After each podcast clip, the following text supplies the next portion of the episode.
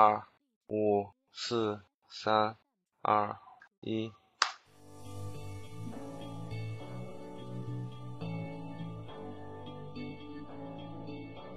I've been reading books of old, the legends and the myths, Achilles and his gold, Hercules and his gifts, and Spider-Man's control, and Batman with his fists. And clearly I don't see myself upon that list. She said, where'd you wanna go? How much you wanna risk? Hello，大家好，这里是流氓电台，我是 M Style，石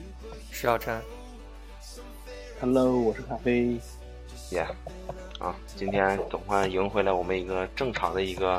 怎么说？正常的我们一个固定的，团队不能说是嘉宾，对，是正常的一个团队，对对。所以这个很难得啊，让我们，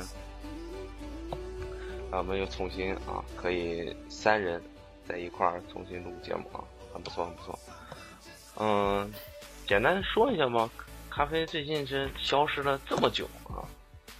有没有一个整体的这个说忙忙瞎忙了一些什么？嗯，我就还是在我们那个达沃斯的那个场馆保利剧院啊，瞎忙一些单位上的事儿。嗯哼，这不是快到那个暑假了吗？暑假是不是已经开始了嗯对，开始啊？然后这个我们这儿儿童剧比较多啊。这我不知道观众里面现在有没有一些大连的本地的，就是家里有孩子的，或者是将要有有孩子的，或者想陶冶情操的，可以来我们剧院看一下啊。儿童剧特别多，真的特别好。好可以。突然宣传了一下自己的这个，这个这个自己的工作和这个和和自己的这个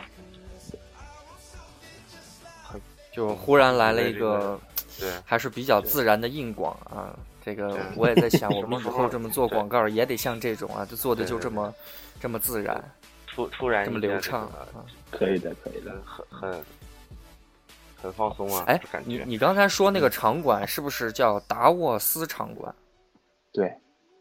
名字就叫做达沃斯场馆。就是达沃斯会议中心。对，达沃斯那个名字就叫这个，那还可以，因为这个名字起的因为相当的怎么说因为大连前两天不是就是参就是举办这个达沃斯嘛，是六年六年前举办过一次，啊，然后这是又一次，是六年以后又一次。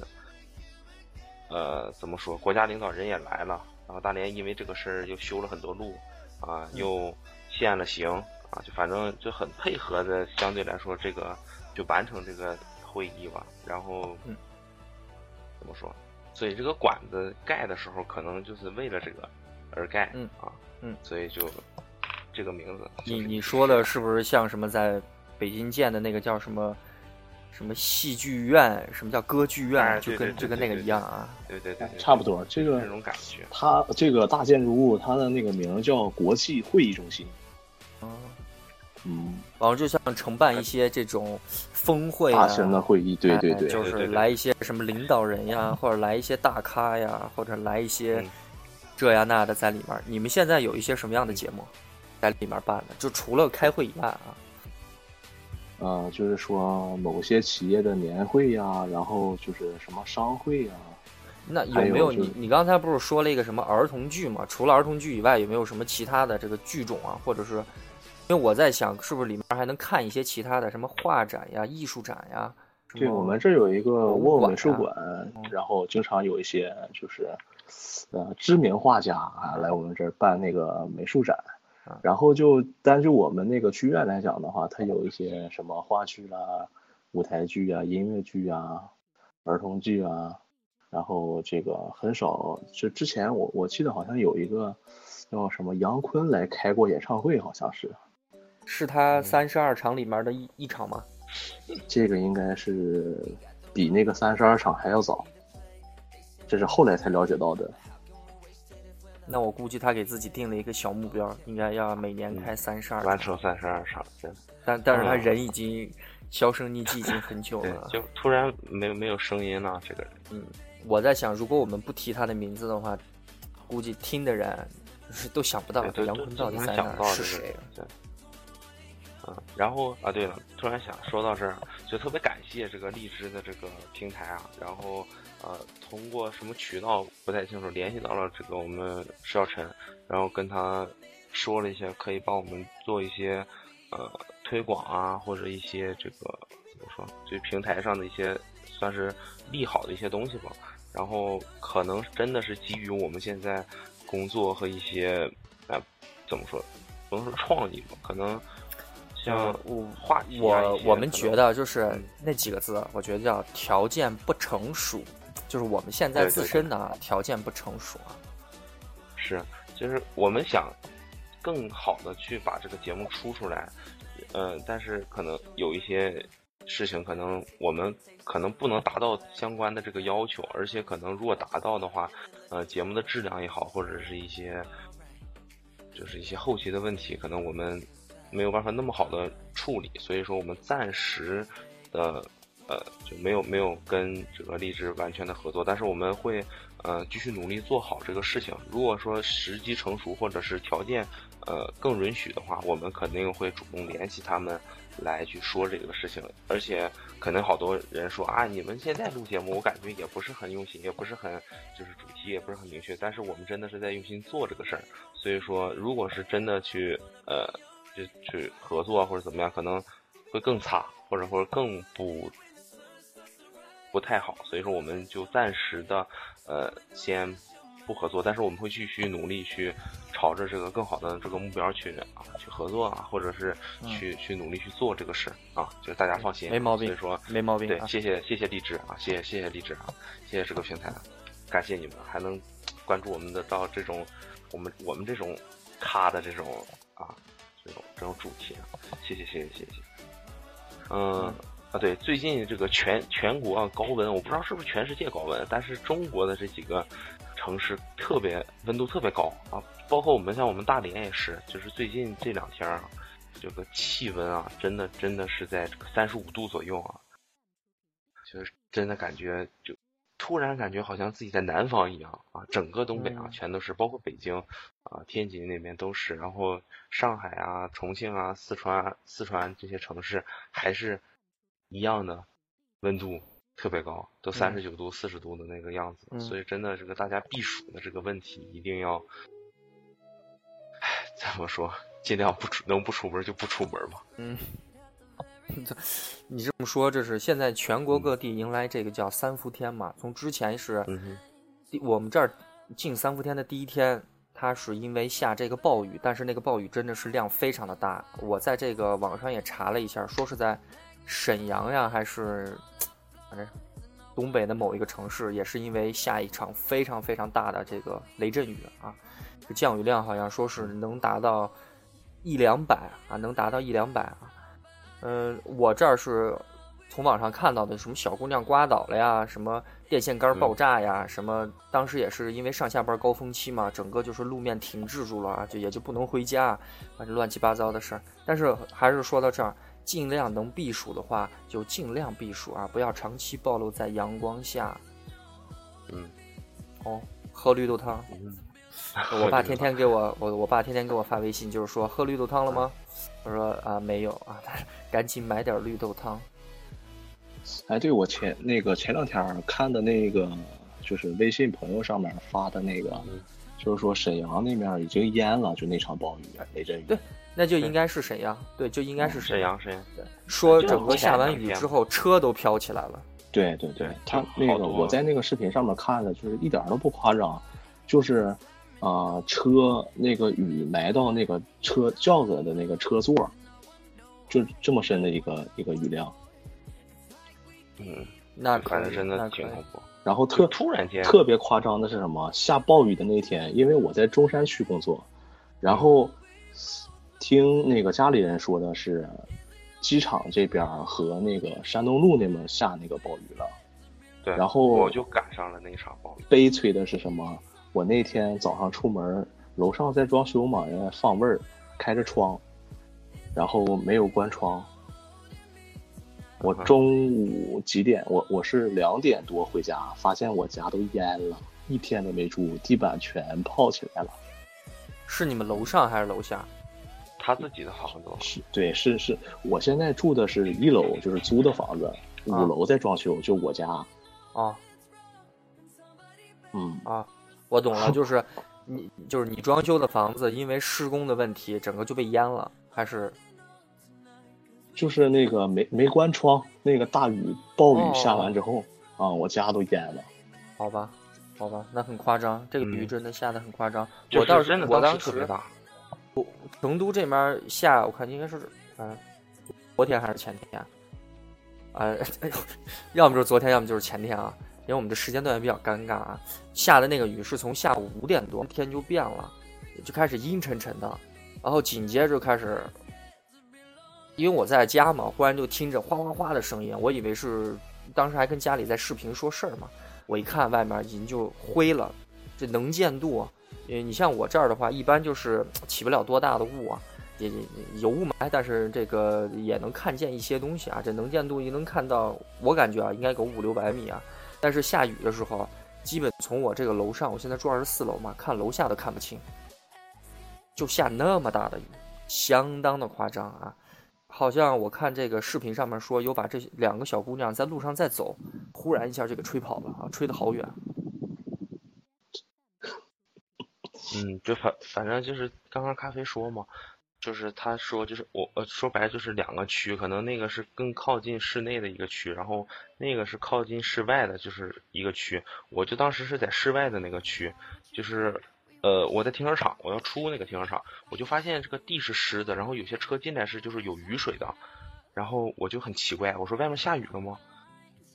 我说不应该啊，我说外面大热天三十多度，然后我就开车出去了嘛，然后出去就发现是瓢泼大雨，就非常非常大的那种。然后我开了一段时间，就进入到室内的时候，就是雨就停了。发现地是干的，对，发现地是干的，我的车上是有雨的，就是发现就感觉人家看我就是，哎，这小伙子很尴尬呀。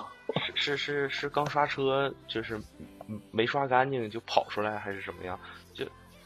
就是真的很奇怪，而且外面是热的，就像前两天看朋友圈说北京下，呃，北京天是三十七度，然后下着雨，好像是下开水一样，就真的是那种感觉，外面是热的，然后下的就是瓢泼大雨啊，真的好好奇怪啊，真的就是那种状态，就是让人让人，嗯，感觉嗯有些奇怪、啊、这个天气啊的这种感觉。嗯，你说天气奇怪啊，你像从这个就是这个年过完之后开春儿，我就记我是跟其他人在聊这个天气的时候，我说嗯就是还是感觉不是那么的好，不是那么的好。这个怎么解释啊？就是你像往年这春天就该有春天的东西啊，春天就该有春天的气氛，但是因为我在成都，可能也有点不太适应吧，是这样。然后我就觉得有点怪，因为整个冬天度过的时候，你像去年冬天的时候，我就说像是在这个魔法攻击，因为我本身的魔抗不够高，就是刺骨的冷，刺骨冷。一到春天之后，感觉就是感觉有点干巴巴那种感觉，你们理解一下。到了夏天之后，嗯又是暴热，又是暴热。我这边是什么？成都，我看之前前两天有爆出四十度的高温，就快四十度的高温，出去根本就站都站不住。在你像我也是，你像北方人应该也是晒惯了啊，晒惯了。我觉得那个就是三十七八度、三十九度的这个温度，我我是应该可以能适应的。但是你像在成都这面快，假如说也是三十七、三十八、三十九，接近快四十度，但是我在外面根本就站不住，一刻也站不住，就想马上找一个银行，最就近的银行 进去待一会儿。你像我从那个呃政府街那面走到这个文殊院，如果我骑车的话，不用五分钟。我中途停了两次，一次是骑到这个，就有一个什么像办证中心那样子的啊，像民政局啊，或者是工商检那样的部门，然后我进去就停留一下，然后再骑骑就出来，然后再骑车骑到楼下，然后还感觉有点热啊，紧接着再去找一个那种 seven 再站一会儿，站个嗯五分钟啊，紧接着再回家，温度就高成这样，受不了。哎，大连大连这两天就是这种状态，就是我们没有体验过，你知道吗？就是就没有体验过这种三十五度左右的这种气候，就就真的就是感觉有空调和没有空调的地方就是两个世界了，就感觉瞬间、嗯，啊，就就是那种状态。啊，对了，我刚刚看了一条新闻啊，就是我我们可能一直没发现，就是在这个我们平时说这个中日韩的时候，中国、日本、韩国的时候啊，我们的方式是中日韩，对吧？就是我们一直是这样，是包括新闻也是，就是一直是中日韩这么说。然后呃，韩国的一个娱乐节目，就是就是正好是一个什么中日韩三国嘉宾组成的这么一个节目，就是日韩国的嘉宾说的是韩中日，他他的这个称呼三国是韩中日，然后我们不是一般是中日韩吗？然后日本是日中韩，啊是这样的，日本是日中韩，啊就是我们可能从来没有考虑过这种，就是韩国一直认为。世界都是他的，不不不，韩国人就是一直认为是不是应该中国应该说是中韩日，韩呃日本应该是日韩中，他应该是这样说，我们应该排在第二，我们为什么要排到第三？是这种状态，就是韩国的那个主持人就很很很很很怎么说，很尴尬，很尬，真的很尬，就是这种状态。嗯，就就其实我们节目这种东西，我们节目说韩国说了很多次啊。不下一次两次了啊！但凡有过什么事情，我们都会提到韩国。你你我首先我先说一下称谓的这个关系啊。这个中国人一直以来啊，这个你没发现？假如说就是那个主语的时候叫你我他啊，礼仪之邦嘛，都把你放在这个第一位啊，表示谦逊的一面啊。呃，到后面开始称国家的时候，当然没有问题，这个一定是要主张主权的嘛啊，一定是要把自己摆在前面，嗯哎，就是无论你说什么中日韩呀、中美啊，首先就是把我放在前面，因为我做主导啊，你去哪儿都一样的，就是国家首先是第一个。中国人就是我亚洲啊，对排名啊是非常非常在乎的。其他的资本主义国家，就是我不说资本主义国家，就是除这个亚洲以外的其他的国家，它对这个排序其实是没有太多讲究的。好比就举一个例子啊，啊，就是 我们看这个国外，就是有些说什么呃大学排名或者是怎么排名啊，上面排名是怎么排名，它就是前面假如说都非常出色的大学，它就只是列出来。它没有排名这一说，它按照首字母排名，或者说它有一个自己的标准，但这个标准并不是好坏的标准，理解我说的意思吧？但是我们国内、亚洲这面是对排名特别特别的关注，为什么？就是你牛逼的人永远要放在前面啊，以示尊称。就好比是到现在，我就像我们这一代人吃饭，去一个馆子吃饭，这个坐在这个一进门儿，就是门直对着的那个。直对着那个座位的人，那一定是上座啊，就是，就是长辈啊，或者是这个需要我们尊重的啊，坐在那儿。周边呢，再按照这个排序来坐下来。就是，嗯，你像那个，呃，咖啡，你们那儿有没有什么接酒席这一类的？什么？有人在那儿结婚办啊？我们就像是酒席一样，这都有结婚的。哎，对，假如说有有什么需要，也可以留言，是不是？可以在那儿给有没有打折？有。啊，那就可以啊。你就像是结婚这一说，坐在靠近舞台或者是主席台，或者是反正有一个地方吧，那就是上座啊。那一般人不能坐啊，他留给可能长辈、亲戚朋友或者是重要的人、领导啊。中国人，我就说亚洲里面，中国人对这个排名尤为的看重，尤为的看重。嗯哼。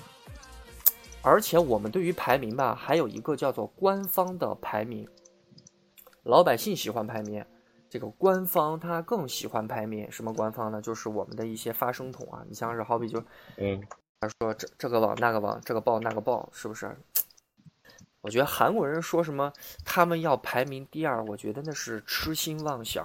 啊。如果把这个。朝鲜加进来的话，我估计这个韩国就应该排在第四名了啊，排在第四名。我并不是说是，就是韩国它有非常好的企业，有非常好的氛围，但是韩国是一个非常纠结、非常怪的国家。我觉得，就是自己其实，其实他没没有那个一百分的实力，但是偏要把自己吹成一百分的实力。结果你把它扒光之后，你看他骨瘦如柴，只有三十分。那个时候你对他是很失望的。其实之前我因为我们在看这个，你像。最直，我们又没接触过什么太多的韩国人，也没去过韩国逗留过太太长的时间。我们对于韩国最直观的印象就是韩国的一些企业，是不是？你像三星呀，你像 LG 呀，你像还有一些其他的啊，你像还有一些新闻媒体报道出来的这个韩国的一些新闻呀，还有什么呢？就最让我觉得，虽然这个不应该被抛弃啊，但是还是被被抛弃了，也没准也是个好事儿。就是什么韩国的娱乐节目啊，虽然。就是我们是嗤之以鼻的，就觉得韩国娱乐节目为什么？因为他们做的确确实实是有流水线，确确实实有做的成功的地方啊。呃，我作为一个就是看国内娱乐节目就是很久的人，我看到他们的娱乐节目，我只能给他们竖大拇指。我觉得那是一个一个亚洲娱乐节目的一个标杆，一个标准。我们的娱乐节目做的那是相当的不好啊，这是另外提的。就说他们的排名吧。如果根据综合实力的，还真没有那么强，真没有那么强，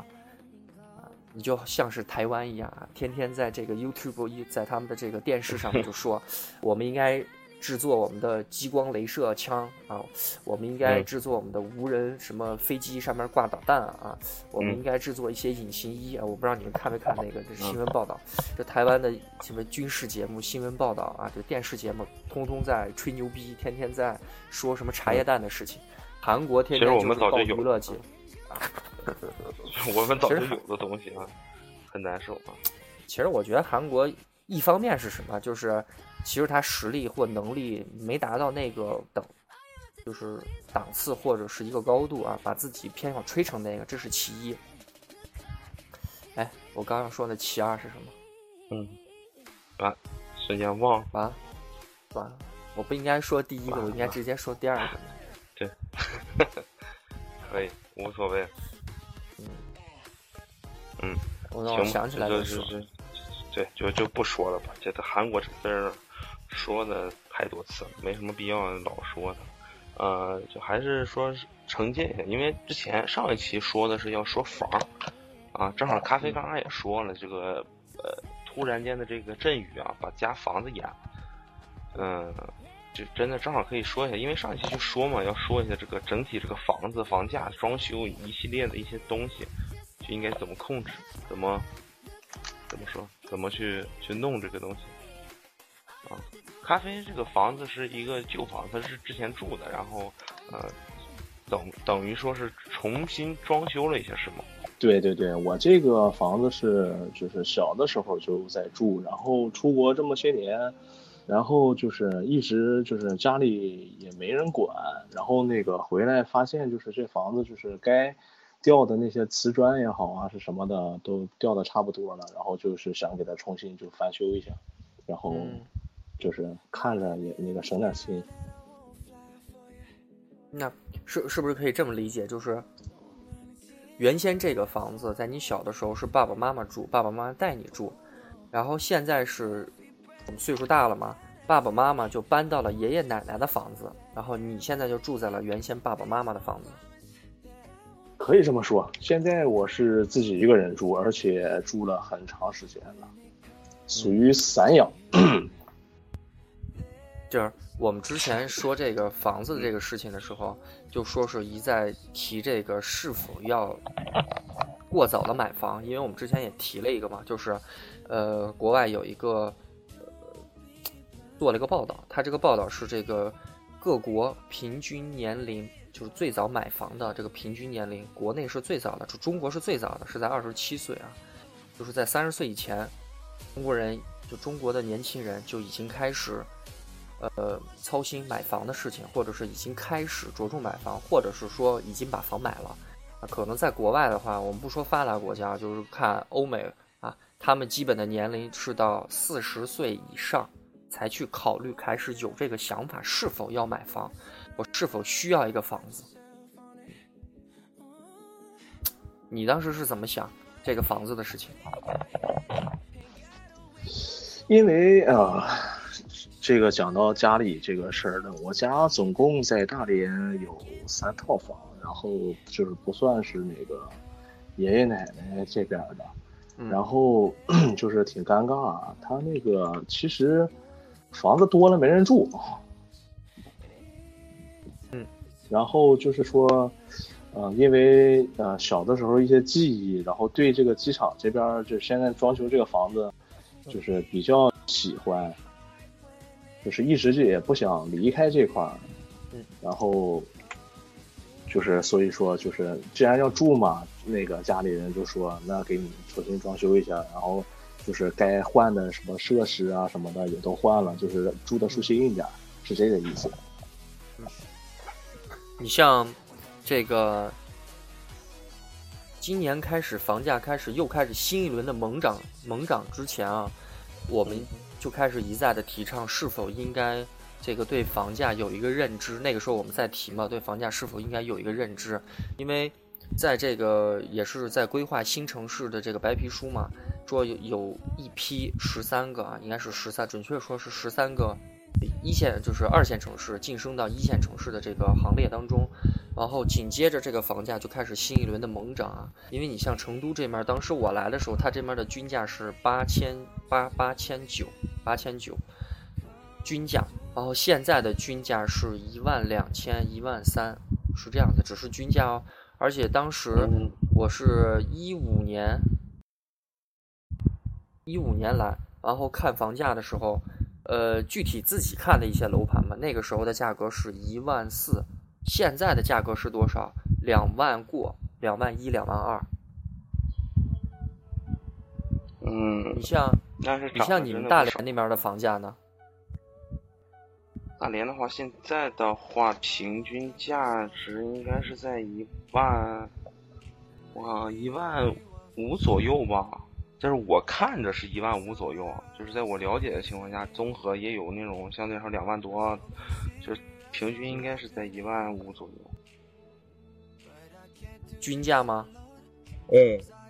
哇，那均价有点高，那你们那儿的均价还是有点高。那那你像现在你们现在住的这个老楼盘的这个房价，就我说租金啊，如果是像你现在那房子是什么样的户型？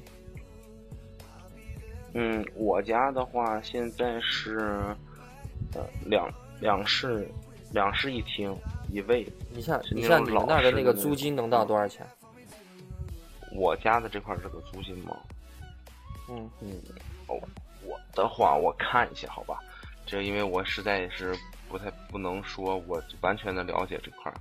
我需要去去看一下。我我说我。啊，我就还是拿成都在比例子啊，我就说啊，你像我现在住的这个，它是在一环内文，就是成都青羊区文殊院，就在文殊院这儿，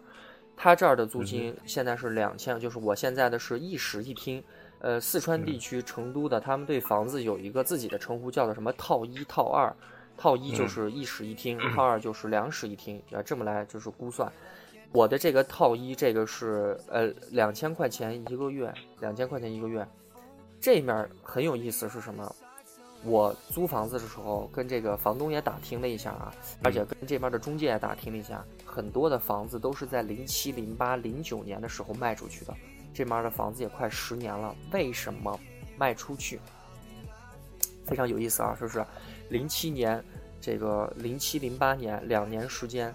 就是嗯。都知道什么事儿嘛？就是四川的地震，紧接着是这个全球金融海啸，两件事情凑到一块儿了，导致这边的房价一下跌得特别的低。呃，这虽然当时这个大家也觉得有点贵啊，有点贵，但是我说这个价格是多少？是四千出头，四千块钱出头一平。还有一个，还有一个是什么？是买一套送一套。你买二十楼，你就可以送一个十九楼。一样的户型，买一套送一套，所以当时很多非常聪，就是我也不知道聪明人啊，就是很鸡贼的人，他就买了很多的房。你像我这个房东，他现在在就这就这个楼盘里面，他有几套房？他有十套房，是什么？买了五套，送了五套。当时让我觉得，我的天，摊上了啊！这个是个这是个好事儿，摊上了，呃。非常牛的，而而且这边的租金，你想两千块钱，像像之前我估计也得一千多块钱租过来的话，现在是两千块钱，租金是完全可以覆盖掉贷款的。呃，简单的一装修，每套房子装修一下不花个，他又不需要改水电。我我现在也是在装修嘛，嗯，我对于装修的这个也是有一些自己的认知的。然后我看下来的话，如果简装的话，可能四万块钱不改水电，全部就搞定了。四万块钱我是含家电啊，全部都搞定了。呃，然后你再可以拿一个比较不错的价格去租出去啊，然后可能就会有一些不错的收益啊。很多人就开始变得什么？那我我现在特别喜欢称这是一个词叫什么？叫做废物啊！这不是一个说不好的词儿，而是说什么呢？就是躺着也能赚钱啊，非常的舒服。那不是当时跟香港一样的吗？对你说的这个非常对。你像现在，呃，我不是说现在啊，我说是前两年时间，前两年时间，李嘉诚开始售卖自己所有的楼盘，基本上是所有的楼盘。你像什么珠海、深圳。呃，香港的我，香港的也卖了一些，但是不多。香港的不多，但是它主要卖的是内地的，主要是卖的是内地的。你像最近有一个特别有意思的新闻，也是对房子的，我说出来可能可能很多人都听过。你像王健林和这个叫做呃融创啊，不是什么融创。不是不是不是融创，跟融创关系不大。一个是王健林，他售卖自就是自己的酒店和一些自己的一些商业楼盘，还有是什么潘石屹在北京卖他的这个 SOHO 啊，两个这个应该说是房地产现现阶段的大佬啊，他们都是通，他们只是通过房地产来赚钱啊，通过房地产来赚钱。他们现在开始卖哦，关键点在这儿，他们现在开始是卖。嗯，你们可以他们做的所有的动作都是有原因的。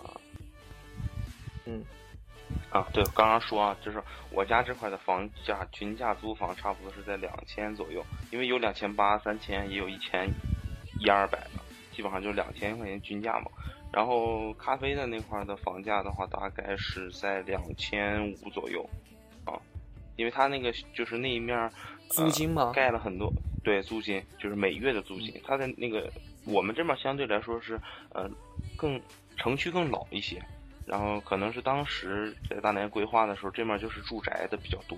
一些，所以说可能，呃，我这附近的话有两个相对来说在大连比较知名的大学，啊，所以说相对房价不是很特别特别特别的贵。但是，然后你你嗯你像是在大连的话，大连应该是个二线城市嘛？大连应该是个二线城市。我就是，虽然我不知道它的这个人口基数大概有多少，但是感觉嗯应该也是有个百万级的。你说少说应该也有个五百万吧？有五百万对。五百万，五百万可能还真的够呛，大连可能还三百万。那那他那儿的那个房价，其实还我觉得应该思考一下，应该思考一下。你像现在很多的年轻人，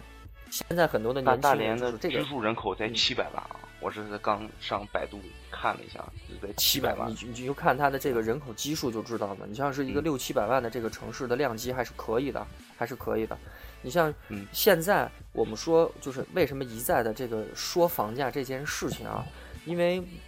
它跟我们真的是，你说不重要吧？它不重要，这个不重要，在我们的观念里面，觉得是年轻人就应该去做一些自己想做的事情，实现自己的理想梦想。呃，去奋斗啊，不应该是过早的说是应该为房子的事情来低头。嗯但是，嗯，我还是想说这个，就是这个应该这么解释啊，就是如果可以的话，如果可以的话，条件允许的话，嗯，还是建议，还是建议。应该有一套属于自己的房子。我为什么这么说啊？这这个也是我跟很多的这个成年人，我也是成年人，就是是比较大的人去聊这个事情。很多人都是说是，哎呀，我那时候特后悔，为什么不在这个呃什么什么地方，当时一个什么什么样的价格？虽然那个价格也不便宜，在当时也不便宜，我为什么就不买套房？哎，我为什么当时不多买一套房？哎，我当时为什么不出去买一套房？我听的非常非常的多啊，非常非常多，听得我耳根子都磨破了，就感觉，嗯，他们那个就是对我来说就是。可以说引以为戒嘛，就是应该有的东西，在现有的条件下，如果能够，呃，顺理成章的完成，那么就提前完成，因为这个东西对于我们来说实在是太变幻莫测了。这个变幻莫测不是说往坏的地方去变，我我自个儿认为啊，我自个儿认为，我觉得房价在我这个岁数啊，现在的人应该都能活个九十岁吧啊，是不是？就是。虽然可能说有点夸张，就是千万不要说不一定啊，就 是希望，我都是希望，就是在我们短短的数十载的这个人生道路当中啊，这个房子的这个价值，我觉得还是可以的啊，没有说是所谓的硬着陆，没有所谓的这些，我因为我觉得那个它会实现，但是可能时间可能要稍稍久一点点，要久一点点。你像这个呃，王健林跟潘石屹在就开始疯狂的卖房，开始以 一个不错的价格在套现嘛。潘石屹在接受这个媒体采访的时候啊，还在说说马上我们要迎来一个人工智能的时代，人工智能的时代可能对于房价没有那么过多的要求，呃，或者是，但是我个人觉得啊，他说的那些其实不足以掩盖他当下套现的这个理由啊。因为它确确实实可能是需要大量的现金，可能要做一些其他的事情，我是这么理解的。就跟王健林他要做这个，我们现在都是指名道姓的说嘛。我们作为一个观察者，就是社会观察者在说这个事儿，就是说他现在在，就是也是在疯狂的套现嘛。你说卖的人如果聪明的话，买的人能是个傻子吗？我觉得不一定吧。我觉得不一定吧。大家都是。就是在这个圈儿里面，就是混着啊，混着。我觉得买的人不一定是傻子吧？就好比是买包香烟、买根冰棍儿，商家这个是聪明人，知道赚你五毛。那买的人是傻子吗？我觉得不一定，对不对？我觉得不一定。还有我们一再的提，就是一直在说这个中国经济啊，中国经济。它跟国外的这个就是经济，因为我们是从这个计划经济跳到这个社，就是市场经济这个过程当中。但是你说是纯市场吧，其实还是我觉得还是有一点折扣的。我自个儿认为，社会观察者说这个，我觉得还是有一点这个折扣的。但是这个东西它不是说不好，这个东西还是在好的。你像所谓叫什么一篮子，什么多篮子，一个篮子多个篮子，在很多的这个在调控方面的时候，我们确确实实得到了很多受益之处啊。你像是。就是我们不不说的那么多啊，反正是，嗯，纵观国内改革开放一直到现在，经济稳步增长，而且走的，我觉得我个人认为还算是比较的，不能说一马平川吧，但还是比较顺顺利的啊，比较没有太多的沟沟坎坎啊，呃。紧接着呢，我就是想提一个特别有意思的话题啊，因为这两天就是老我老在看这个 关于这个房价呀，关于这个经济方面的一些东西的时候，忽然有人在知乎上面有一个科学家忽然提出了一个非常有意思的一个个阴谋论啊，就说是哎，你们知在看吗？啊，这个零八年啊，就呃在九八年啊，九八年迎来了一个金融危机啊，那个时候叫做什么啊？我想想那个名字啊。那个时候好像像迎来了一个特别新的词，叫金融大鳄啊，对啊，索罗斯啊，索罗斯金融大鳄那是九八年的啊，然后金融海啸哗一下，当时是因为这个，我看是哪哪儿的那个货币，它主要做死了哪儿的货币啊？泰铢啊还是什么？我这个我有点记不清了。韩国的那个钱好像也是。也是被韩，也是被美国玩玩玩坏的。韩韩国的，你想想，一出门我身上得带个一百万，我我我这个钱一掏出来，这个钱上面印的是五万，吓不吓死你？是不是？嗯，这这个是另外说。你像九八年金融海啸，金融大鳄索罗斯啊，这个二零零八年是不是？二零零八年，然后再来一个，是不是明年呀？二零一八年。如果听我们这个节目，就是早期听我们节目的话，我们当时提了一个叫做什么，就是我说说这个一七年的这个经济形势啊是非常好的，稳步增长的，非常好，扬头向上。但是，一八年的可能就没有这么乐观了。那早期说了一个东西嘛，我说是，哎，还是应该早早买房啊啊。这么一看，这个一八年可能还就是如果阴谋论的话，因为他讲的特别玄学嘛，就是。啊，怎么这呀那呀？我自身在看的时候，我一看，我心里面慌了。我说啊，难道真要这样吗？但是我又不慌。我为什么说不慌呢？因为我身在社会主义国家啊，我身在中国啊，所以我面对金融危机的时候我不慌啊。因为九八年、二零零八年啊，通过我们的调控，通过我们的怎么怎么政策啊。我们顺利的啊，非常平缓的度过了那个危机啊，但是你说一八年呢？当然我依旧相信啊，我依旧相信，还是那句话啊，能买房，这是不要拖啊。能当，你像那个叫什么，就是最近上那个中国的那个叫什么深夜食堂的那个主演叫什么？黄啊，对对对，黄磊，黄磊他在参加那个黄磊在参加那个湖南有一档节目，就是去呃就是村子里面做饭，啊应该不是这么说，他们就去就是去哪儿做饭的一个节目啊。然后他当时说了一个，他当时给那个就是加拿大的那个小孩儿，好像是加拿大吧，他在跟他叫亨，好像叫叫？亨瑞，亨瑞，哎，对对对，就是他给他说，他说呃我给你建议啊，就是能早买房的时候尽量就早买房，而且买一个大房，这是他的人生嗯经验。那个是他在节目里面给那个人说的啊，我觉得这个是可以好好反思一下的。我觉得有点用，我觉得有点用，因为你像他当时买的时候，撑死了一万块钱，你说现在我的天，真不好说啊，真不好说，这嗯价格我都不敢说，说出来我自己都害都是都是有房的都是百万富翁啊，这是肯哎定最少最少也是百万富翁。你你你说到这儿就特别有意思，就上回就上一期我们说的，就这个但嗯凡在你说一线城市啊，就是北上广深市中心有个房的，那基本都不是说他有一套房，基本就是两三套。你说现在嗯我们都是独生子女嘛，以后的这个家庭，你像我们上一期节目也说了嘛，四二幺啊，但凡嗯到我们这一代的时候，基本的房子就有多少？基本的就是三套四套，非常多，三套四套。你跟就是如果两个人在组建家庭的话，需不需要再买一套房？如果以后投资的话，有没有想法再去投资房地产？就是我不去买一些理财产品，不去、呃去投资一下金融，我可能买一些比较 比较可能自己觉得值钱的啊，假如你像是这个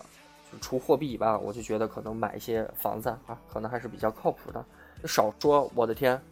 到独生子女的时候，那房子你想一想，是不是就很夸张？嗯。但是你说房价如果咱说持平不变的话，对于你来说可能都是，我觉得是不亏。我个人觉得是不亏。就在我们的这个就是就是年龄当中啊，就在这个岁月当中，我觉得是不亏的。但是，我也不是说一定要鼓励每个人都去买房。如果有，就是因为我现在觉得这件事情还是有点重要的，因为我三十岁了嘛，马上快三十岁了，我觉得三十而立嘛，我觉得在这个年龄段的时候，应该做一些普世价值里面疯狂的事，定义的，也不单单是这个定定义男人该做的一些事情，就是成家立业啊。就是我其实不是那么想成家啊，就是还是想立业啊，想做一些有意思的事儿啊，这是我的一些想法。嗯但是因为父母年龄长了，就像是我们受这个儒家教育啊，五千年封建历史啊，没没没办法，你知道吗？骨子里面就是这样子的。传统中国人虽然我们都会 freestyle，但是没有办法，这个扒开了之后一看，里面还是这个东西啊，骨子里面就是这个东西啊。呃，没办法，就是该做的事情还得做啊。然后孝顺孝顺这两个字啊，呃，我一直在跟，就是就是在就是这两个这一个词是要拆开说的啊。孝是一方面，顺是嗯另一方面。就现在不是那么的顺啊，不是那么的顺，但是孝是能做到的。现在就是能做一半儿的顺啊，就是这样。你像，我觉得每一个男孩到了这个年龄段的时候，可能基本上也都是这样子一个步伐在度过啊，在度过，就是还是牵扯到买房，应该啊这样这样，应该有一个自己的小窝啊，无论这个呃贵和不贵啊，大概应该都有都有。这个是我现在的一个看法或态度吧，应该这么说。嗯哼，呃，怎么说？哎，这这样式的话，就是咖啡的话，就等于是那套房子就等于是新房了，是吗像也不能这么说吧。我估计，如果说未来的某一天我结婚的时候，估计还是是会再买房的。嗯哼，你像你们对这个大连的这个房价有信心吗？你说涨啊，还是说是？嗯，就是你就是反正不跌，反正不跌。假如说你要买房的话，你对于这个房价有没有？看位置吧。现在可能是得看位置。你看，这面也特别有意思啊，就是嗯说买房的这个事儿啊，因为早期我们都知道嘛，在这个呃改革开放的过程当中啊，也有一些电就是电影视作品啊，国内的影视作品啊。也在做嘛，说那个，哎，那个什么老刘哥，你来上海，呃，来炒房地产呀，来买房呀？你看这个，呃，这个外滩这一片，那全是了非常的一般的地方，就是非常的感觉像是乡里啊。因为在上海早期有句话叫做什么“宁要什么”，哦，不，不是外滩，就是什么“宁要外滩”，什么“宁要外滩一片吧，不要浦东”。一座房啊，大概是这么一个说法，也许我顺序搞乱了，嗯，就说是来那儿炒房地产，然后多少钱？非常的便宜啊！现在说出来你都，我都害羞啊，两千块钱啊，两千块可能都没有两千块钱。然后现在多少钱？我天，你扛着金山去，你都买不到。你像现在在大连，如果有信心的话，你像在成都，成都现在是什么？它在往外扩张，就像是一个披萨一样往外扩张。要说是要建一个叫做双中心的都市。现在的这个一线城市，就现在我们纵观四个一线城市，都在什么叫做都市化，就是把就是去中心化，就是把一个中心拆开，在另外一个地方再建中心，再建的第二个中心的同时，把现在所有的市政单位和一些机关单位全部都搬到这个第二个中心去发展那面的经济，在未来的可能五十年吧，然后可能那个中心跟这个中心是一样重要的啊，他们现在是这么发展，跟成都一样。现在成都这边，在市中心，这个叫天府广场。现在在另外有一个叫做什么呃，叫什么，反正就有另外一个叫什么新，我我也不知道，反正就是一个新的地方啊，就是把市政单位搬过去，怎么怎么就过去，很多的工作人员到那儿工作，但是人非常的少，人非常的少。紧接着就牵扯到要买房，很多人要在那儿买房，是他们要买，有很多也是鸡贼的人，我就想说这个叫鸡贼。有鸡贼的人也就跑到那儿买房，一下这个房价慢慢的就炒起来了，在不到一年的过程当中就炒起来了。炒起来之后，成都这面立马就限购了。第一次限购是什么？嗯嗯，在这个新都的户口是可以买，这个就是新不是新都啊，它这个不叫新都，我在这里简称它是新都。新我说新区吧，就是新区，新区的户口买新区的房，买其他的房。其他的区的户口不能买新区的房，只能买其他区的这个房。哦，就开始出了这第一个，然后就开始有人也是特别鸡贼的，就开始弄虚作假啊！我也听了很多，就弄虚作假，准备也是去那儿买房。但是忽然，但是房价又起来了，然后紧接着就开始什么限户口买房，彻底不让买房啊！所有人都别买啊！这样子一下，就是所有人就买不了了。但是又有很多比较鸡贼的人。啊，真的是很多，在这过程当中就碰见很多鸡贼，就外地人。说白了，为了买房，竟然真的不择手段。天呐，真的现在那个就是现在房价，因为到了夏天了嘛，我不知道很多人有没有感觉到，这个从六月份开始，六月六月前是一个买房的高峰期啊，六七八九十，大概是这么就开始慢慢的趋于平缓。为什么？因为大家都去忙别的事儿了。啊，当然有的旅游，有的谈恋爱，有的可能已经买了房开始装修，有的开始去搞其他的事情，呃，去工作，去反正该做那些就是精神文明建建设的那些事儿啊，嗯，然后就把买房的事情渐渐的就就有点淡忘了，还不是遗忘，淡忘了。高峰期是什么？过完年，我不知道你们有没有发现，过完年之后，租金也涨，房价也涨，买房的人也多。哎，这就这是一个，反正就都是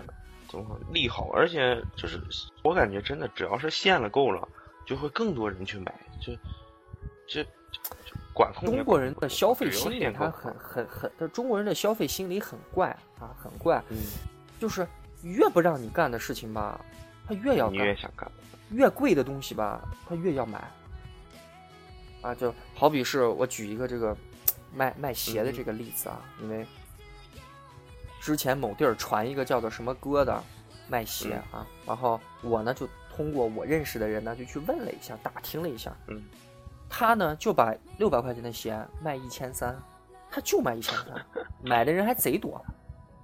还贼多，就买他家一千三，但东西别人的是六百的，他的是一千三的，别人就不买六百的，就要买一千三。嗯，中国人的消费心理就是这样，非常值得去，我觉得可以这个琢磨琢磨啊，真的是可以琢磨琢磨。越是这不能不能说脏话，就是越是不让你吧，越是掐着脖子的事情吧，他就越要挣扎。感觉中国人就是还还还还是有点累，还是有点活的有点累。但是买房的事情吧，还是要趁早啊。我们可以说一说装修的事情，我觉得装修的真的是能聊好久。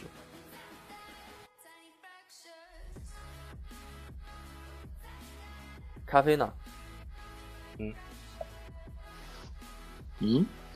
我们就这个聊一聊装修的事儿啊，啊。装修我感觉就是通过我家这房子装修的话，一个是感觉装修里面水很深，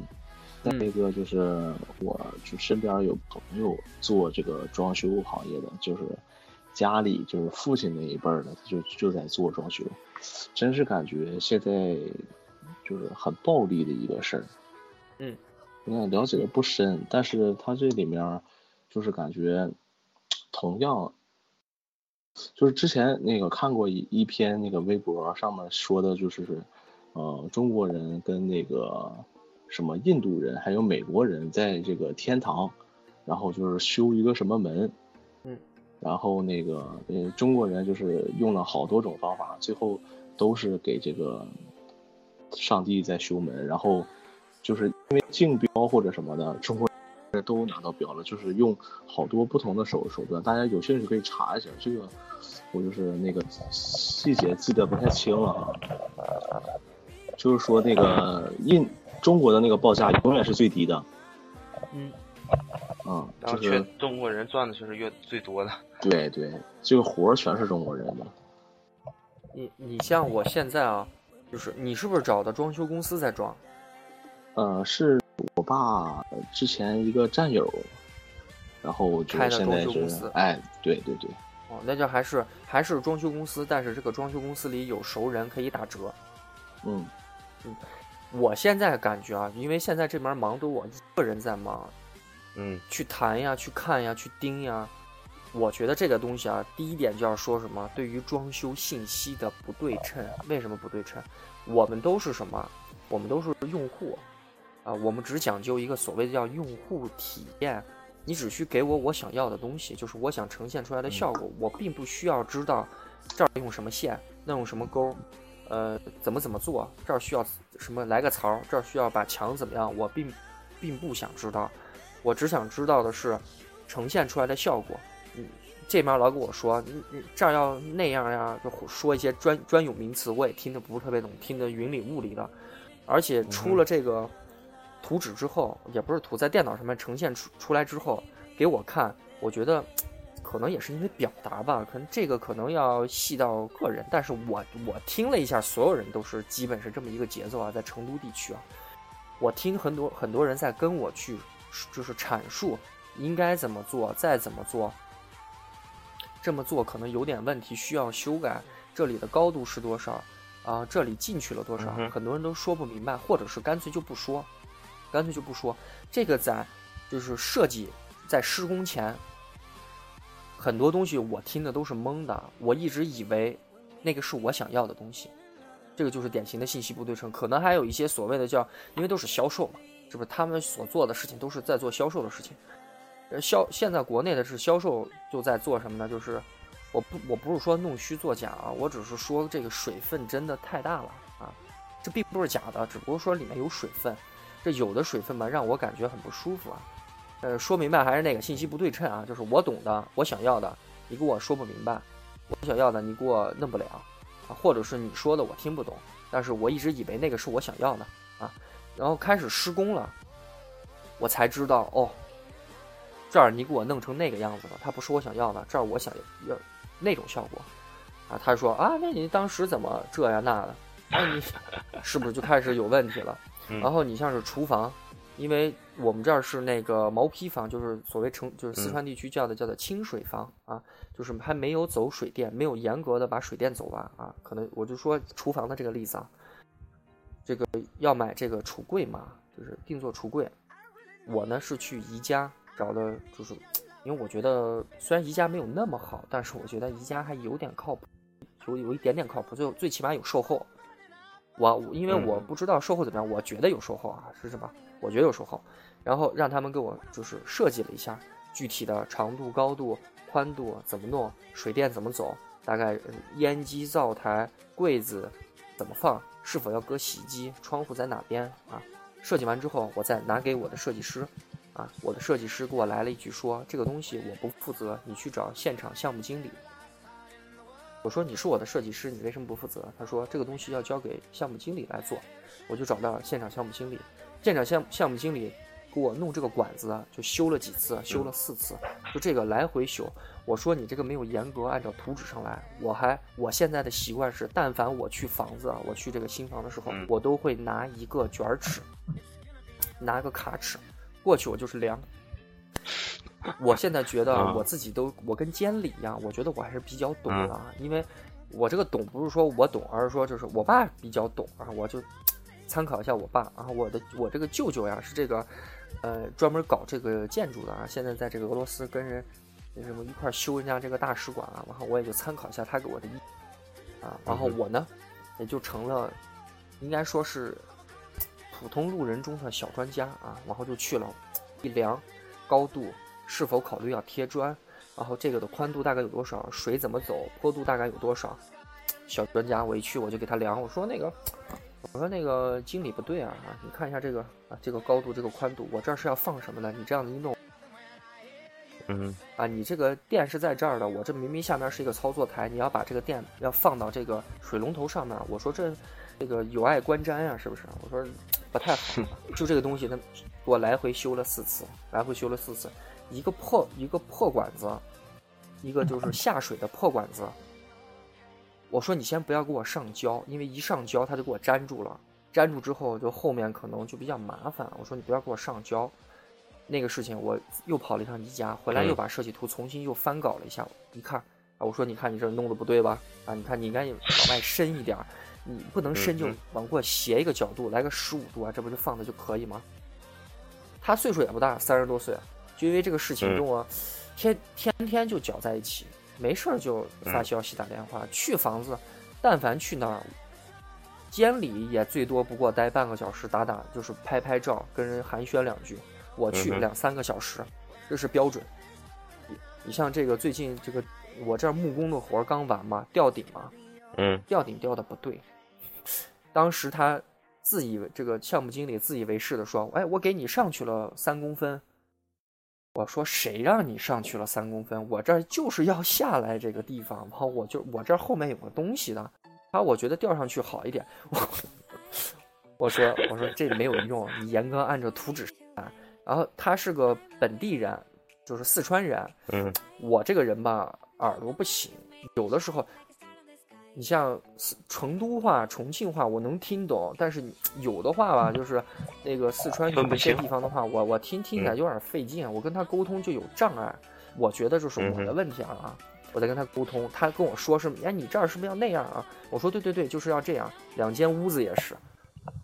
中央空调搁在这儿，把那个给我调出来。我说你一进去你不觉得压抑吗？头顶上忽然伸出来一的这个东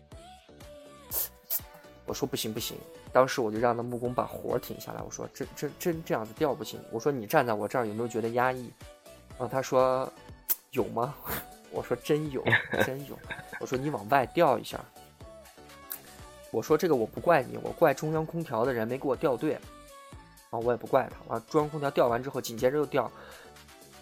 他呢把他是什么把所有的就是按着就是就是当时我们沟通的当时沟通的所谓正确的东西调了一遍，嗯啊然后我去一看，我说经理啊，不对呀、当时我们说的不是这儿起啊。他说我们不是说的这儿起吗？他不会说普通话啊，就是嗯我们就又沟通了两三个小时。我说真不对，你说你看图纸，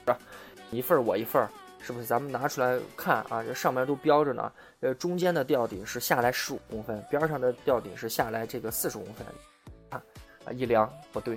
啊，再吊吊顶三次，厨房弄了四次、啊。这个现在是开始这个后续的一些工作啊。现在是厨房跟这个厕所已经把防水涂层涂完了，而且也拿水泡了两天了。紧接着开始要什么弄砖，我告诉你，后面的破事儿还多着呢啊！装修，装修应该是非常非常头疼且麻烦的事情。为什么我对我我是也在听之前家里面人在说说这个哦太操心了太什么？我觉得还好，我觉得只要人家认真负责就可以了。但是问题就在这儿，并不是，人家并不是因为他们给你认总有真负责。就这么说吧，他们认真负责，但是他总有他自己的想法，他用他的经验告诉你这个是好的，或者是不好的，但是你并不想要他给你的有有这么一部分，你你像是我这个项目经理，在装修了四套房，现在啊就同时装修四套房，二十三楼的那个女的，天天见他骂他，嗯你，你怎么把我这儿又弄出来个，他们这儿成都话叫什么腾腾儿，腾腾儿是什么？就弄嗯出来一个、一个一个一个凸的，或者是一个嗯一个坎儿，跟这跟这个台阶儿一样，就忽然多出了一个东西啊。他说我本来不是要这个，你就是又给我弄了一个这个。他说你你那么不弄就没法弄，就必须全部要弄。哦，那那女的说、啊你现在就给我装成这样。然后这个装修的人，这个项目经理说什么啊？那这个就不能怪我，这个要当时怪开发商，他们把房子就建成这样了。我就在旁边听着，我真的这这是一个原因，这开发商也是鸡贼啊，这妈的项目经理也鸡贼啊，这个。嗯还是还是那句话，还是那句话，这个他们是在自己的就是能力范围、能力范围做了该做的事儿，而且也认真负责了，但是总是有那么一些有达到差你想你想要的总是那么有点差强人意，所以我就特别肯定之前罗永浩说的那个，嗯，最近罗永浩又出事儿了啊。罗永浩的那句话就是说，如果他不做手机的话，他就去做家具。为什么做家嗯家具家居？为什么去做这个？因为国内的这个东西吧，不好，真的是好看的贵，好看的贵贵的要死，这个能用上的都丑的要死，真的是跟跟我们的理念都不一样。你像现在这个年装修，咱总要找点风格嘛，或者是跟主要嗯来一个，最起码定义一下，是不是？你像我那个同学，他就装了一个地中海风啊，自己在家还刷嗯墙，地中海啊。但是我一参观，我觉得那挺不地中海了，那那那感觉，嗯说说出来你们回忆一下，就有点像我们当时去吃小虾的那个地方，有没有有没有嗯印象？你们有没有印象？嗯哦，有印象，就是一个一个地下一楼吃小虾，有有没有？就是排骨小虾，知道知道知道，给给家我们宿舍那面，哎，给给家装修成那个风格啊，我就我就觉得也挺酷有。点意思啊。那个那个咖啡，你们家是什么风格？有没有对风格有？我们家是 刚开始进去一个大厅，然后拆了一个小屋，然后整个把那个大厅弄得特别大。嗯，然后这个属于说是那个我母亲就是非常喜欢这个有大厅，一进门就特别敞亮的那种感觉。嗯，然后呃牺牲了一个屋，然后把那个屋的话就是整个和那个洗手间往里挪，然后这样的话就是，呃，只能说是厅特别宏观，然后那个 怎么说？我感觉居住的这个、呃性价比其实不高，就是看着好看一点。我其实是不赞成这么装的，但是又考虑到就是以后就是我结婚的这个房子不在这儿，所以就随着他们去弄吧。你像你像现在我我认知的，就是我了解的，也是在看这装了差不多有两个月，在提前准备，差不多就半年时间。我自己看啊，之前对这个装修风格一窍不通，人家是什么，嗯，我就对这个什么北欧或者是什么，就是那种特别简约的那个，可能天生喜好吧，我觉得就应该是比较简单的。但是我一了解这个装修风格之后，我才知道，我的天，有这么多风格。就是无论是自己定义的风格，还是有专门官方的，或者是这个有一些平台啊定义的这个风格，哇，这个简直看花了眼，各式各样的都有。然后我呢就非常也是比较鸡贼啊，但是怎么鸡贼呢？我对于这自己的装修风格呢，我没有定义啊，我是什么？在这个可能某网站或者是像我的说啊，这个淘宝上有一个叫吉友家，它里面专门有一栏是讲装修的，来卖这个家具的。我呢就在里面专门花了一段时间去翻看已经装修好的、已经已有风格装修好的这些样板间的照片儿啊。我呢就是挑我喜欢的，假如说这个墙角我喜欢，这个台面儿我喜欢，这个吊顶我喜欢，这个灯的形状我喜欢，哎，我就把它拿照照照相机拍下来，每个都嗯拍下来，然后呃自己在脑海里面想一想，然后拿一个 A4 纸，在这个简单的画一下这个房屋结构啊，大概上面标注一下我需要这个需要那个，然后后面我去跟这个设计师把这个东西抛出来给他说的时候，当时说他有点懵，坦白讲是有点懵。我我跟他说啊，这个我想要那样，听了半天啊没听明白，啊，没听懂听明白，好啊，没听懂啊，可以嗯，照片一个一个看。我说这儿应该我想要那样，他琢磨了一下，哦，可以，这儿应该那样，琢磨了一下，啊，可以，哦，都可以，都没问题。但是嗯，他他做不了啊，他就告诉我有的地方嗯他做不了。好比我举个例子，我想要隐形门儿，我是一面墙，上面有两个门，嗯但是我把那两个门我是看了楼下样板间，他做了个隐形门，我很喜欢啊，而且我也看了这个样，就是这个网站上面这个样板间的照片，两个隐形门我特别的 中意啊，我就告诉他我想做这个、木工的活儿嘛，应该含在吊顶里面的，但是他跟我说不好意思，我们做不了。嗯，我说哎，我说，哎，这却尴尬了。我说说，好歹你们是一装修公司啊，在四川，在四川省内也是比较有头、嗯有头有脸的。你跟我说一个做不了，他说啊，我们真做不了。我说，紧接着我说什么？我说衣柜，我想要这样这样的衣柜，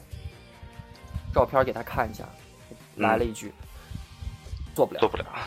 做不了。呃，怎么办？口头禅是吗这个啊，这这个，我我我给你想办法吧。我嗯什么什么华阳还是双流什么家居的一个地方，我就给你问问，应该能做。紧接着给我问，嗯紧接着是什么？他就杳无音信，啊杳无音信。然后紧接着我跟他说，我不想铺木地板，我不想铺瓷砖，能不能给我弄水泥地？因为我住高层，因为我住啊高层没有地暖，是就如果是铺瓷砖的话或铺木地板的话，会很冷，会很冷。嗯，那个我考虑啊，这个水泥地如果抛光之后还能反射一部分嗯光，看起来比较舒服。因为我没有这个就是亮光源嘛，没有光源本身，嗯我都是泛光源，就是把光打出来的，只能看见打出来的光，看不见就是就灯泡本身是这样子的。呃，嗯我觉得那样子的话，再通过地面能反射一部分光，我觉得比较的温馨啊，比较温馨。再加再加上什么呢？这个东西是什么？我不知道你们有没有发现啊，这个嗯窑洞或者是这种特别土的那种地方呀，或者是你像农村的很多房子呀，他们都是什么冬暖夏凉，冬暖夏凉。反而我我在成都这面什么木地板什么瓷砖，我没有地暖，我装什么瓷砖啊？我装什么 乱七八糟的？我我索性我就别了，是不是？我跟他说水泥地，我说嗯他说没问题，我给你问一下。水泥地紧接着隔天就来了，还是那个嗯三个字，做不了。做不了，他说我们公司没没有水泥地这个业务啊，就是做不了。操，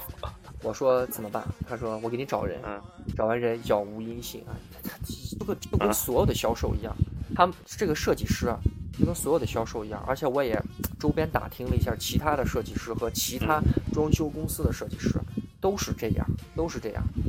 就是把你这一单做完，他把他自己的钱赚了，OK 了，拜拜，跟你说再见啊。呃，我觉得是挺不不那么的。虽然他在当下的那个工作里面是给我负责了，但是在后续的一些工作当中，我觉得没有那么认真的负责啊。虽然我也不是他爸爸，他也不是我爸爸，我们没有像就是互相的责任，但是我觉得相亲相爱，啊，但但是我们是有一定的利益关系的啊。虽然你把我的钱已经赚走了，但是我还是希望你能够这个负责。我不需要，我不需要你关心我，只是需要你负责一下啊，负责一下。但是好像并没，并没。最后水泥地怎么办？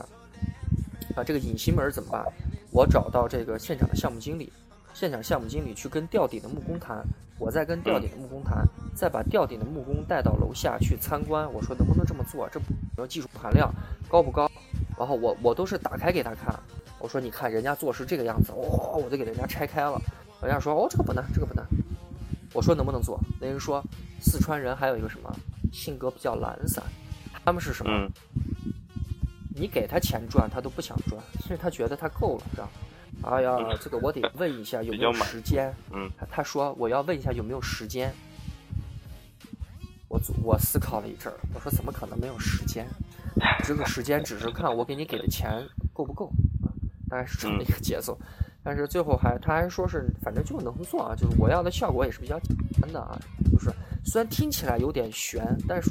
在在他们的能力范围之内，其实是很简单的，很简单。还有最后你说水泥地也是让他找人啊，当当时说这个贴砖的就能弄啊，水泥地得抛光，然后里面还有分好几种不一样的工艺，但是我要的是比较简单的那种。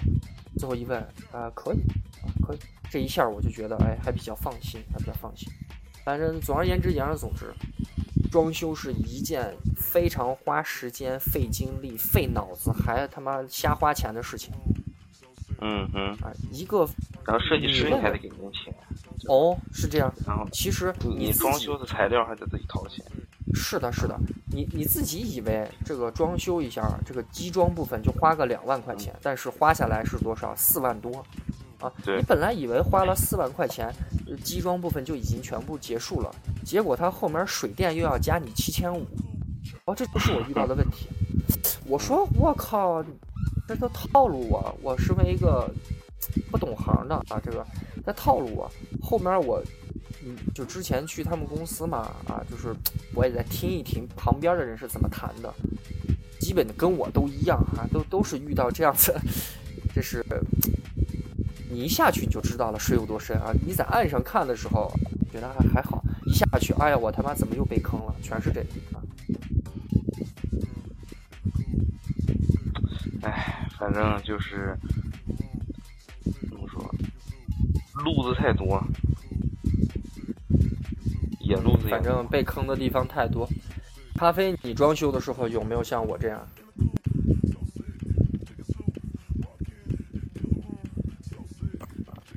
这个我倒没遇上，他那个就是装修的时候就跟那个公司的那个就是我爸的家有嘛讲得很明白，嗯就该怎么装怎么装。唯一有一点就是让我头疼的地方就是，嗯、装修的那个就是朝向或者是摆放，我跟家里发生了一点分歧。这个倒跟公司倒没什么太多的这个意见不统一，总体来说还是挺好的。因为这面就是说那个该怎么装怎么装，然后那个装修公司那边说的也很明白，就是有一些东西啊，就是如果说信不过他们的话，你可以自己去，就是材料购买啊什么的，这都是无所谓的。他们就是做的比较透明，也可能是就是认识人，就是这一点好。嗯，是。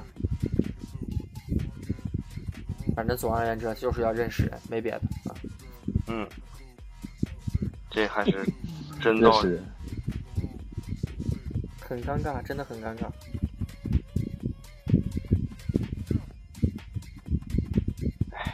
怎么说？反正就是，可能从从之前呃不想的一个事情，就比如说买房啊、装修，到我们现在就是年龄一点点变大之后，开始要去想这些事情，啊，要去去琢磨，哎，我应该要一个属于自己的房子，呃，要一个是多大的面积，要一个什么样的位置，要一个什么样的朝向，要一个什么样的装修风格，啊，你就开始去种种去想这些事情，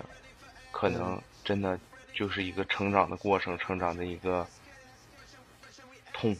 啊，这就是其中一个痛，花钱你痛，花你像你说的这个，真的是又花时间又花精力，而且没花钱，得花钱，而且本来自己就不懂，跟别人也是有这个信息不对称的这个条件，就前提条件，就弄得，反正我还是希望，如果是其实买房也会遇到这样子的问题啊，还是这么说，希望能够多参考别人的意见啊，多去参考，多去看，呃，能听十十个人的就听十个人，能听一百个人的就听一。啊，如果家里面也能给到比较有价值的意见的话，也是可以参考。呃，装修同样是这样，装修同样是这样。不要听所谓的所有的，不是不是所不是所谓的啊，是不要听所有的销售去去说这个啊。呃我现在就是真的就是学明白了啊，就是嗯真的也是交了很多的学费啊，就是销售我我现在都不听，只是给我简单的介绍。你好比就举个例子啊，买个车，买个车，嗯我我自己我就汽车之家，我自己我就易到，自己我就新浪、搜狐，我整个就把信息我就看明白了啊，大概是什么样的一个，我连价格我都知道。我过去我只是跟你谈，我只是问一问你，你这个司机代理，汽车嗯商的这个司机代理能不能跟我聊明白，能不能？最关键的一点就是在钱上面，在钱上面，所有的销售啊，跟他谈的时候都要，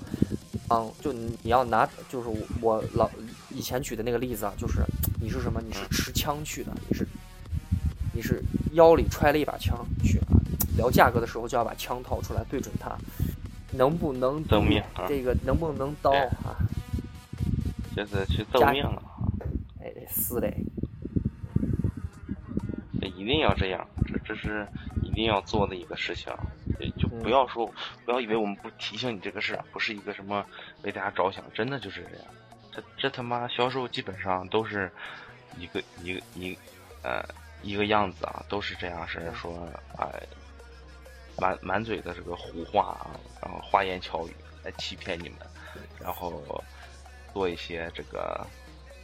啊，这个可能打折啊，那个可能打折，但是你交完钱之后，真的他有可能他就他就他他他可能就态度就变了，就是从你从一个大爷变成了一个二孙子啊或者三孙子那种嗯状态，嗯就反正很很不爽，真的很不爽。所以说大家考虑考虑，买房也好，买车也好，就是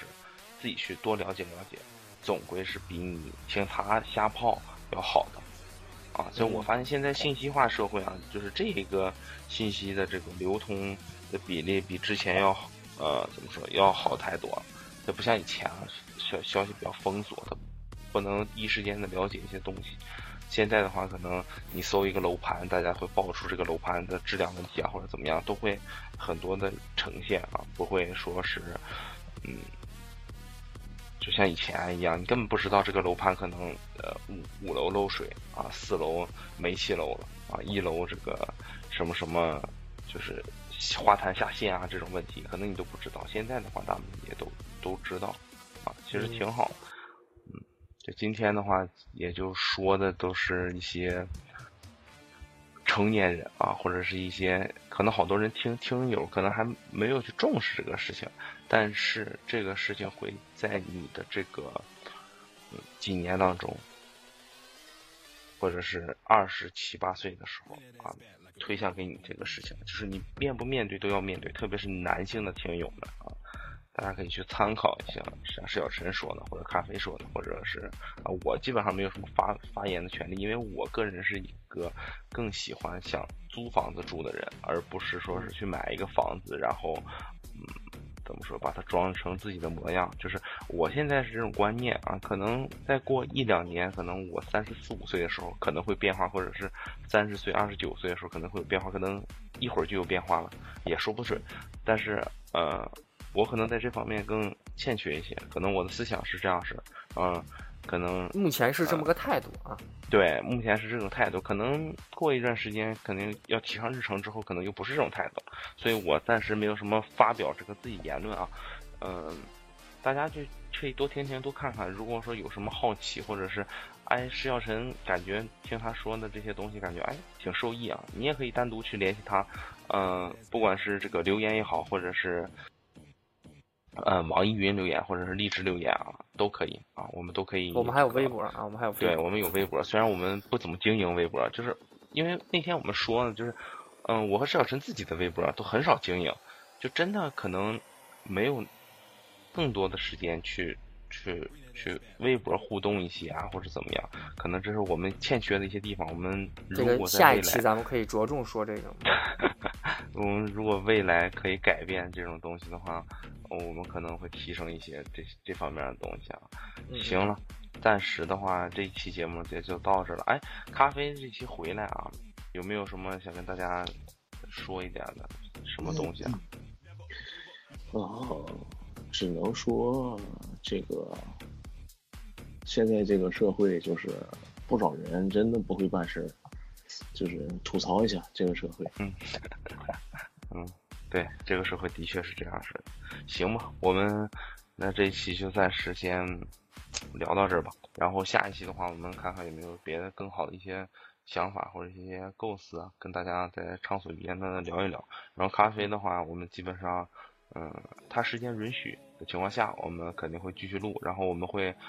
嗯，尽可能的找嘉宾来，然后让这个节目更充实一些，让怎么说听的人更有一些别的感觉嘛。可能老经常听我和石小晨叨叨叨叨叨叨的，可能可能已经开始反感我们的声音了啊。可能有一些观众更想念一些之前这些朋友的声音啊，可能真的会有，有可能嗯那行吧那我们这期就先到这儿了大家晚安拜拜啊拜拜 Nothing.